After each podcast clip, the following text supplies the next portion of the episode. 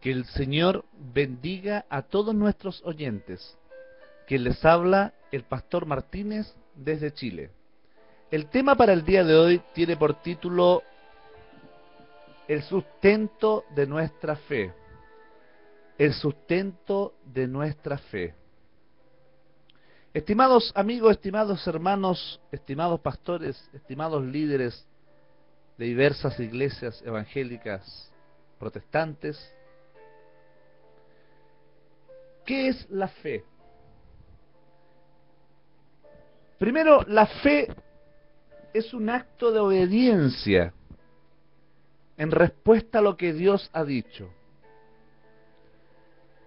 Porque la verdadera fe se expresa en obediencia. También en acción, en respuesta a escuchar la palabra de Dios. Por eso la Biblia dice en Hebreos 11.1, es pues la fe la certeza de lo que se espera, la convicción de lo que no se ve.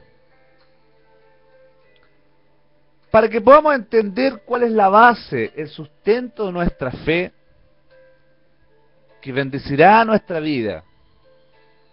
Primero tenemos que entender que hay dos tipos de conocimientos, dos clases. Pablo dice, ni mi palabra ni mi predicación es con palabras persuasivas, de humana sabiduría, sino con demostración de espíritu y de poder. el primer tipo de conocimiento es el conocimiento de los sentidos, a través de los sentidos del hombre, del tacto, del oído, de la vista, del olfato, del gusto. Y también está el conocimiento de la revelación, que es un conocimiento que no es humano, no es a través del razonamiento. La Biblia dice en 2 de Corintios 5, 7, vivimos por fe y no por vista. A veces te ha pasado que estás pasando un desierto, estás pasando un quebranto, una dificultad, y sientes que estás solo. Sientes que Dios te ha abandonado. No, Dios está ahí. Dios está contigo. Él no te ha dejado y no te dejará. ¿Cuál es la base de nuestra fe? Primero, que nuestra fe descansa en la naturaleza de Dios. Porque cuando Dios hizo la promesa a Abraham, Dios mismo, no pudiendo jurar por otro mayor, juró por sí mismo. Hebreo 6:13. Jehová dice, porque yo no cambio. Malaquías 3:6. Y lea también Santiago 1:17. Él no puede cambiar. Segundo, Él no puede fallar. Yo conozco que todo lo puedes y que no hay pensamiento que se esconda de ti. Job 42:2. Lea también Primera de Crónicas 28:20. Él no puede mentir. Dios no es hombre para que mienta, ni hijo de hombre para que se arrepienta. Él dijo, y no hará, habló, y no lo ejecutará. Número 23, 19. Primero, nuestra, nuestra fe descansa en la naturaleza de Dios, que un Dios que no puede cambiar, un Dios que no puede fallar, no puede mentir. Él cumple sus promesas. Segundo, en la obra redentora de nuestro Señor Jesucristo. Dice la Biblia, puesto los ojos en Jesús, el autor y consumador de la fe, el cual por el gozo puesto delante de él, sufrió la cruz, menospreciando lo propio, y se sentó a la diestra del trono de Dios. Hebreos 12.2. Cristo ha venido a ser la fuente de nuestra fe en Dios.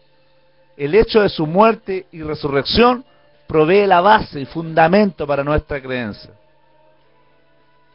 Tercer fundamento y base de nuestra fe es la palabra de Dios.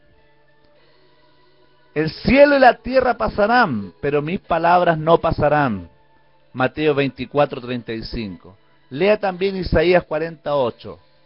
Y me dijo Jehová, porque yo apresuro mi palabra para ponerla por obra. Jeremías 1.12.